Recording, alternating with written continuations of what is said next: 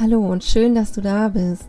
Das ist liebevoll begleitend dein Podcast für eine resiliente Kindheit und ein friedvolles Familienleben von und mit Stefanie Kohn. Steffi ist Diplom-Sozialpädagogin, systemische Familien- und Paarberaterin, Resilienztrainerin und dreifach Mama.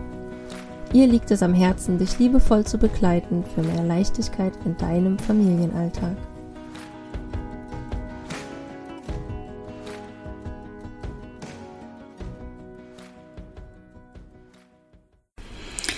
Hallo und herzlich willkommen zu einer neuen Folge in meinem Podcast. Ich freue mich riesig, dass ich jetzt nach meiner Sommerpause wieder hier für euch ins Mikro quatschen darf und hoffe, ihr hattet einen wundervollen ja, Sommer oder seid noch mittendrin.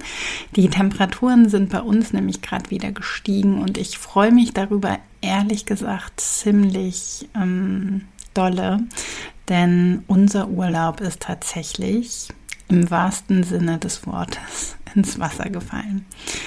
Wir waren in Nordfrankreich, in der Normandie und ja, wir haben uns auch darauf eingestellt, dass es da nicht 35 Grad im Schatten ist.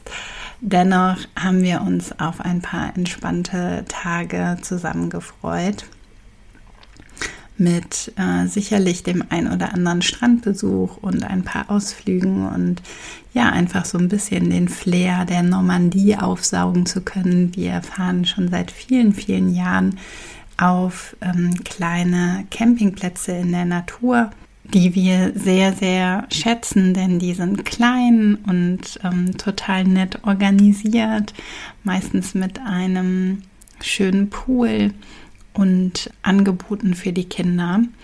Und ähm, ja, so saßen wir dann tatsächlich anstatt zwei Wochen, anderthalb Wochen im Regen in unserem Zelt. Wir haben uns auch zum ersten Mal äh, dagegen entschieden, mit unserem muckeligen kleinen Fiemchen, wie wir es äh, liebevoll nennen, unseren Bodenwagen zu fahren und haben uns für ja so ein Glamping-Zelt entschieden, was total schön war und worüber wir auch echt dankbar waren, denn äh, das Zelt hatte viel Platz. Aber ja, es ist tatsächlich so gewesen, dass es jeden Tag geregnet hat und auch ja Bindfäden geregnet hat.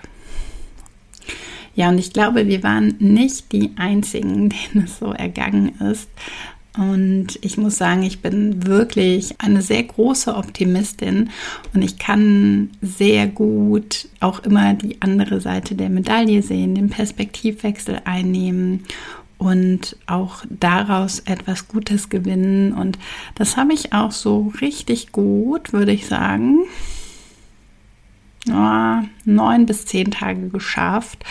Und dann kippte die ganze Stimmung. Und Nachdem unsere Handtücher nicht mehr trocken wurden, haben wir dann entschlossen, wirklich den Urlaub auch abzubrechen und nach Hause zu fahren. Und warum erzähle ich euch das jetzt hier eigentlich alles? Es geht nämlich auch da wieder um das Thema Akzeptanz, was ich hier nur kurz als Einleitung mit anreißen möchte. Aber ich finde, es ist wieder so ein schönes Beispiel dafür, dass wir natürlich ja eine Idee davon hatten, ein gewisses Bild, vielleicht auch eine Erwartung in diesen Urlaub gesetzt haben. Wir wollten uns erholen, wir hatten Ausflüge geplant, wir wollten die Gegend erkunden, wir wollten im Meer baden und all das durften wir loslassen, weil die Umstände es nicht zugelassen haben.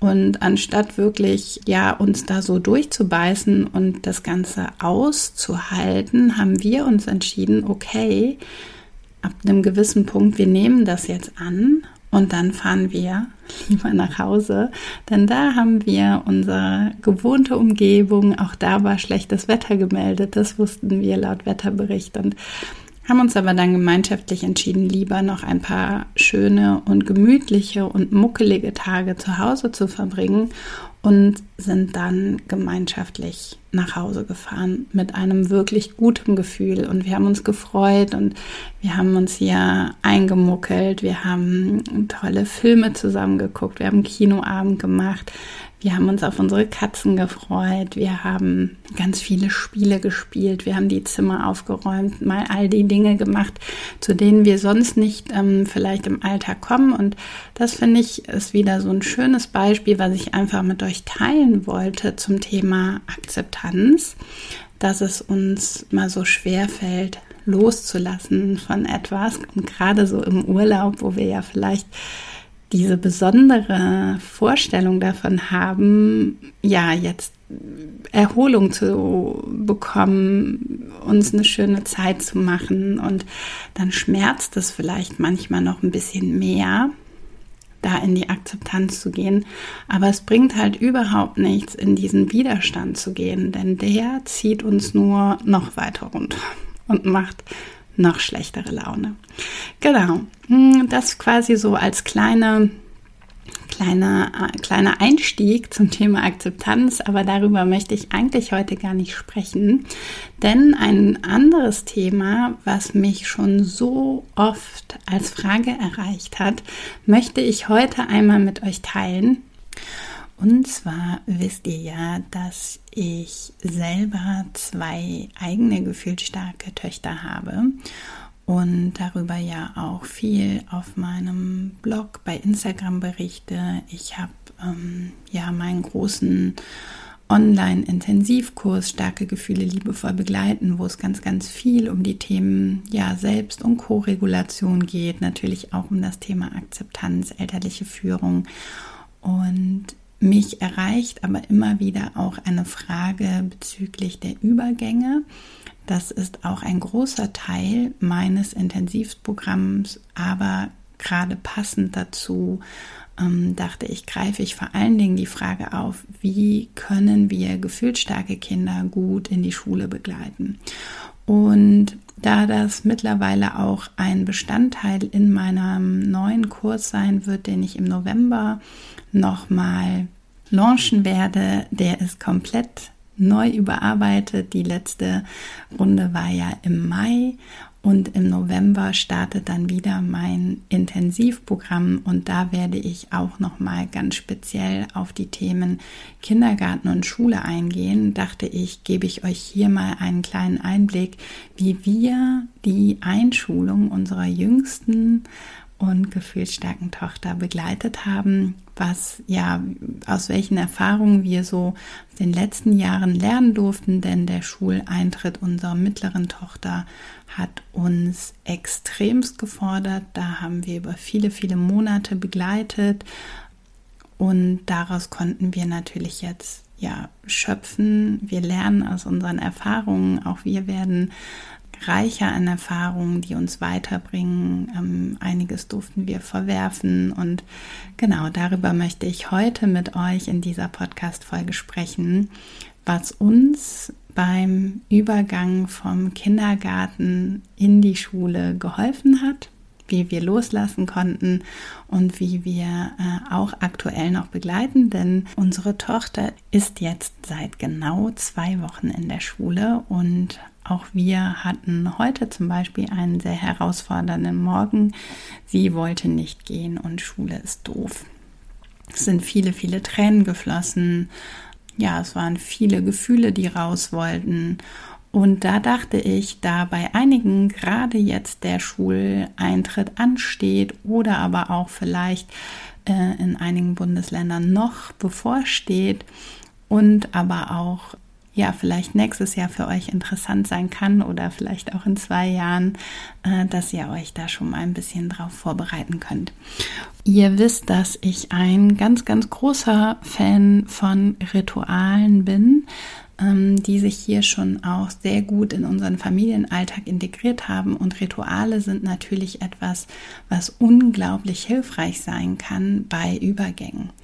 Und so haben wir auch schon ein richtig schönes Abschiedsritual, wo wir ja die Zeit im Kindergarten verabschieden konnten und wo wir aber auch den Neubeginn der Schule begrüßen. Das heißt, wir haben gefeiert. Ähm, es sind natürlich die ganz normalen Kita-Feiereien, die es sowieso gibt. Es gibt ein großes Abschiedsfest. Die Kinder werden sozusagen rausgeworfen aus dem Kindergarten. Und dann gibt es natürlich die große Einschulung. Und Abgesehen davon feiern wir das natürlich auch als Familie. Und das ist etwas, ähm, das kennt natürlich unsere Tochter, darauf hat die sich gefreut, das ist große Freude. Die meisten Kinder finden den Teil immer noch sehr schön, denn sie wissen, okay, es gibt vielleicht auch Geschenke und es ist irgendwie so ein aufregender und besonderer Tag. Und auch da haben wir aber auch ähm, darauf geachtet, dass wir als Familie das so ausrichten, dass es zu uns passt. Und so haben wir ganz gemütlich zu Hause gefeiert, wirklich in einem ganz, ganz kleinen Rahmen, nur mit der Familie und mit den Paten. Und ähm, es gab das Essen, was gewünscht war von unserer Tochter. Äh, es war ein ganz gemütlicher Nachmittag einfach bei uns im Garten. Und da ist es nochmal wichtig auch, dass die Familienmitglieder und all die Gäste gar nicht so sehr fragen, ja, wie ist es in der Schule und wie war das heute und erzähl doch mal, sondern auch um, das Kind einfach so annehmen, wie es ist und dass es vollkommen okay ist, dass das gar nicht so ein Riesenthema sein muss, sondern dass wir einfach da sind, um ja gerade gemeinsam zu zelebrieren, um Zeit zusammen zu verbringen und wir haben ähm, das vorher auch lange vorbereitet. Wir haben viel darüber gesprochen.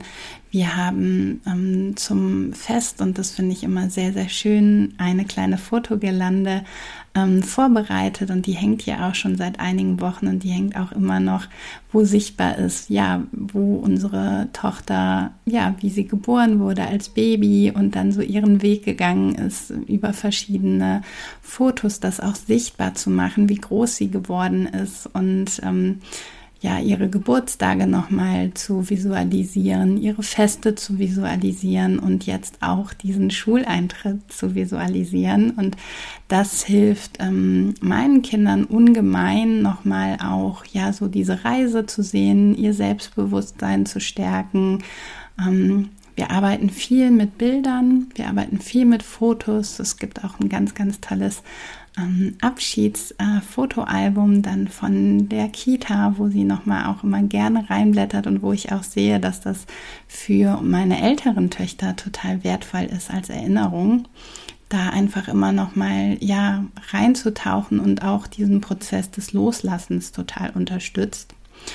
Und so haben wir auch viel vorbereitet schon vor dem Fest, dass wir äh, immer wieder gesagt haben, noch so und so viele Tage. Es gab so einen kleinen Ausmalkalender, wo sie selber sehen konnte, noch so und so oft schlafen und dann gehe ich in den in die Schule es waren viele Emotionen dabei und dass auch die da sein dürfen, dass wir die begleiten, dass wir die nicht abtun, dass wir nicht von uns ausgehen und etwas überstülpen, indem wir sagen, ja, aber das wird ganz toll und das ist super schön und du wirst sehen und wir sind schnell dabei, dann das ins Positive lenken zu wollen, sondern dass es viel mehr darum geht, das Kind erstmal da abzuholen, wo es steht. Und natürlich ist es für ein kleines Kind von fünf oder gerade sechs Jahren ähm, unglaublich schwer, das alles zu erfassen, was da jetzt auf einen zukommt. Und das macht auch Angst und alles Neue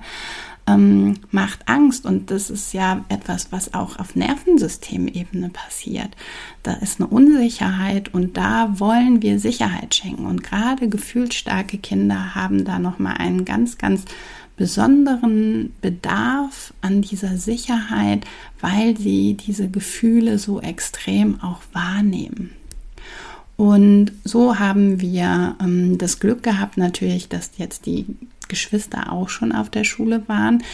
Wir haben sie verstärkt mitgenommen in letzter Zeit, den Weg erkundet. Wir waren äh, schon auf einem Klassenfest eingeladen, wo sie auch die Klassenlehrerin kennengelernt hat. Ähm, sie hat einen Brief bekommen von ihrer Patin. All solche Sachen haben mir unglaublich Sicherheit geschenkt. Und auch wir haben geguckt, was unterstützt unsere Tochter jetzt bei diesem großen Schritt in die Schule. und haben auch hier wieder ähm, ganz stark mit den Resilienz-Mantras gearbeitet. Äh, wir haben geschaut, ähm, was braucht sie, um wirklich in dieses Selbstbewusstsein zu gehen. Wir haben Bilder gemalt. Ähm, ich habe viel mit ihr über Büchern versucht zu kommunizieren, ihr die Sicherheit zu schenken. Wir haben das auch aufgegriffen im Spiel, zum Beispiel im Rollenspiel. Ich habe auch so ein bisschen beobachtet, dass auch unter den Geschwistern das immer mal wieder Thema war. Ganz süß fand ich, dass unsere älteste Tochter da auch eine besondere Rolle eingenommen hat in der sie auch nochmal viel von ihrer Schulzeit berichtet hat und wie toll das war und auch da so ein Rollenvorbild sein konnte. Und als es jetzt wirklich losging, war für mich auch ganz klar, dass äh, sie durfte sich aussuchen, wer sie begleitet und sie wollte von mir begleitet werden, dass auch ich jetzt so lange oder wir so lange diesen Schulweg begleiten und diese Trennung und dieses Loslassen auch begleiten, bis sie wirklich gut angekommen ist. Und da möchte ich euch ermutigen, natürlich wünschen sich die Schulen, dass wir selbstständige Kinder dort abgeben und gleichzeitig auch immer wieder schauen, jedes Kind ist individuell und braucht vielleicht auch etwas anderes und da frühzeitig zu kommunizieren. Und so habe ich auch schon sehr frühzeitig das Gespräch mit der Klassenlehrerin gesucht. Ähm, sie kannte uns jetzt natürlich auch schon durch die Schwester. Wir sind einer Schule, die sehr, sehr vernetzt arbeiten, worüber ich total dankbar bin. Und auch da hat die Klassenlehrerin direkt signalisiert, wenn was ist, können wir kommen. Sie würde auch zu uns nach Hause kommen, wenn, wenn das diesen Schuleinstieg leichter macht, ja, und dass wir auch als Eltern eine gewisse Sicherheit uns kreieren, dass wir nicht diesen Druck haben, oh Gott, mein Kind muss jetzt funktionieren und es muss jetzt laufen und in dieses Raster reinfallen, sondern dass wir viel, viel mehr den Fokus auf die Bindung setzen, auf dieses Vertrauen, dass das Kind gut ankommt und auch nicht zu viel zu verlangen von den Kindern, denn das ist ein großer Schritt. Es ist ein sehr, sehr einschneidender Schritt, den unsere Kinder dort gehen und den dürfen wir vor allen Dingen emotional begleiten. Und so führen wir auch unsere Rituale weiter. Wir haben verschiedene Abschiedsrituale. Meine Tochter darf sich zum Beispiel auch ein Kuscheltier aussuchen, das sie mitnimmt. Das ist, schenkt ihr nochmal ganz, ganz viel Sicherheit. Da ist etwas von zu Hause, was sie mit in die Schule nehmen kann, was sie daran erinnert. Wir arbeiten ähm, mit einem kleinen Ritual, wo ich ihr ein Herz auf die Hand male und das auflade mit kleinen Küsschen. Sie darf immer entscheiden, wie viele. Das ist ihr ganz, ganz wichtig. Und das Gleiche macht sie auch bei mir. Und so sind wir auch über diese Distanz verbunden. Sie nimmt sich auch gerne, sucht sie sich ein oder zwei Mantras mit aus, die sie mit reinpackt in ihre Schultasche. Wir arbeiten ganz, ganz viel ja auch mit Düften. So hat sie auch zur Einschulung ein Ich bin mutig und stark Öl bekommen, was extra für die Schule ist. Sie hat auch eins zur Konzentration bekommen, wo sie mir schon ganz stolz erzählt hat, dass sie das auch mit den anderen Kindern geteilt hat bei den Hausaufgaben und dass sie da für sich einfach schon so ein paar Tools an der Hand hat, wo sie selber sich gut stärken kann. Und sie hat für sich ein, zwei Kinder, mit denen sie bisher schon auch so ein bisschen connected hat. Und auch da versuche ich natürlich direkt mit reinzugehen und sie zu bestärken und ja, versuche möglichst viel Orientierung zu geben. Das heißt, wir besprechen auch schon immer frühzeitig, wie der Ablauf ist, was sie heute erwartet, wer sie bringt, wer sie abholt wo wir uns treffen, was heute ansteht. Und das ist etwas, das schenkt den Kindern unglaublich viel Sicherheit. Wir arbeiten auch gerne mit Piktogrammen, wir arbeiten gerne mit Wochenplänen, etwas, was visuell sichtbar ist für die Kinder. Das ist etwas, was uns unglaublich unterstützt, gerade in diesen Übergangsphasen, wo etwas Neues ansteht. Und wir reflektieren auch immer. Das heißt, wenn wir sie abholen, dann ist nicht erstmal dieses Ausgefrage dran, sondern wenn die Kinder erzählen dürfen, dürfen sie erzählen, aber ansonsten ähm, haben wir das Ritual, dass wir erstmal gemeinschaftlich was trinken, was essen, zusammen runterfahren und erstmal so ein bisschen, ja, auch diesen Tag zu verarbeiten. Und wir haben so ein schönes Ritual entwickelt. Meine Tochter erzählt einfach auch unglaublich viel abends. Sie ist so eine Denkerin, die gerade am Abend, wenn sie zur Ruhe kommt, nochmal viel verarbeitet und das plane ich auch immer immer mit in unsere Abendroutine ein. Auch da ähm, massiere ich ihr immer die Füße mit einem wohltuenden Öl, was einfach zur Entspannung beiträgt, wo sie ähm, ja die Möglichkeit hat, so ein bisschen den Tag zu verabschieden und dabei erzählt sie ganz, ganz viel und wir sprechen darüber. Und das ist meistens auch die Zeit, wo ich dann frage, und was war besonders toll? Und was hat heute gut geklappt? Und was war denn heute eher nicht so schön? Und was wünschst du dir für morgen anders? Und dass wir da einfach schon so eine kleine Intention setzen. Und auch das schafft wieder Sicherheit, das schafft Vertrauen. Und auch da die Kinder nicht überreden zu wollen, ne? wenn sie sagt, so ja, aber Mama, morgen will ich gar nicht in die Schule und das ist ganz doof, dass ich erstmal sage, ja, es ist auch alles ganz viel gerade und das kann ich mir vorstellen und das erstmal auch so stehen zu lassen. Ja, und heute hatten wir auch wirklich einen sehr herausfordernden Morgen. Sie wollte schon nicht aufstehen und sie hat direkt auch verbalisiert, ich will nicht in die Schule und das ist alles ganz doof und das zog sich einfach wirklich durch. Sie konnte nichts essen, sie konnte nichts trinken sie wollte sich nicht anziehen, sie wollte sich nicht fertig machen, ja, und dann das dann auch so ein bisschen zu begleiten, weil ihre Schwester, die mittlerweile sehr, sehr gerne geht und wo wir aber auch wirklich ja anderthalb, zwei Jahre jetzt, zwei Schuljahre jetzt wirklich auch dran gearbeitet haben, dass für sie eine Routine entsteht. Die war dann eher in dem Modus, ich will nicht zu spät kommen und wir müssen uns fertig machen und es muss jetzt losgehen. Und auch da konnte ich nochmal mit ihr ganz wundervoll sprechen und sagen, erinnerst du dich denn noch und weißt du, wie das war? Und sie war letztendlich diejenige, die im Flur mit ihr gesprochen gesprochen hat. Und ich weiß gar nicht genau, worüber die gesprochen haben, die beiden. Aber es war dann so, dass unsere jüngste Tochter tatsächlich rauskam aus ihren Emotionen. Viele Angebote von uns, also von meinem Mann und mir, wollte sie heute Morgen zum Beispiel nicht annehmen. Wir konnten immer nur wieder signalisieren, wir sind da und wir waren auch klar in unserer Entscheidung, wir fahren gleich gemeinschaftlich in die Schule und es wird passieren ja, die Schwester konnte sie dann letztendlich da so ein Stück weit rausholen und dann haben wir noch mal eine Runde mit dem Kater geschmust und gekuschelt. Ähm, das hilft meistens besonders gut. Einfach nochmal auch dieses taktile, ähm, ja, dieses weiche Fellknäuel streicheln und sich da reingraben und einfach mal kurz andere Sinne ansprechen. Und dann war sie auch bereit zu gehen. Sie hat noch ganz klar gesagt, was sie braucht, nämlich unser Verabschiedungsritual. Dann hat sie ihre Jacke angezogen. Ich hatte ihr ein Brot für die Fahrt noch geschmiert, was sie dann auch gegessen hat. Und dann war es auch in Ordnung. Und da möchte ich euch einfach Mut machen, dass ja, ihr dranbleiben dürft und je klarer ihr seid, das ist auch nochmal ganz, ganz viel diese elterliche Führung, worauf ich auch ganz intensiv in meinem Online-Programm eingehe, dass wir klar sind, wohin wir wollen, dass wir Entscheidungen treffen und unsere Kinder da so ein bisschen durchführen, denn dadurch schenken wir unglaublich viel Sicherheit und Orientierung, was Kinder gerade in Übergängen und in so einem großen Übergang wie den Schritt in die Schule wirklich brauchen und vor allen Dingen unsere gefühlsstarken Kinder. Genau.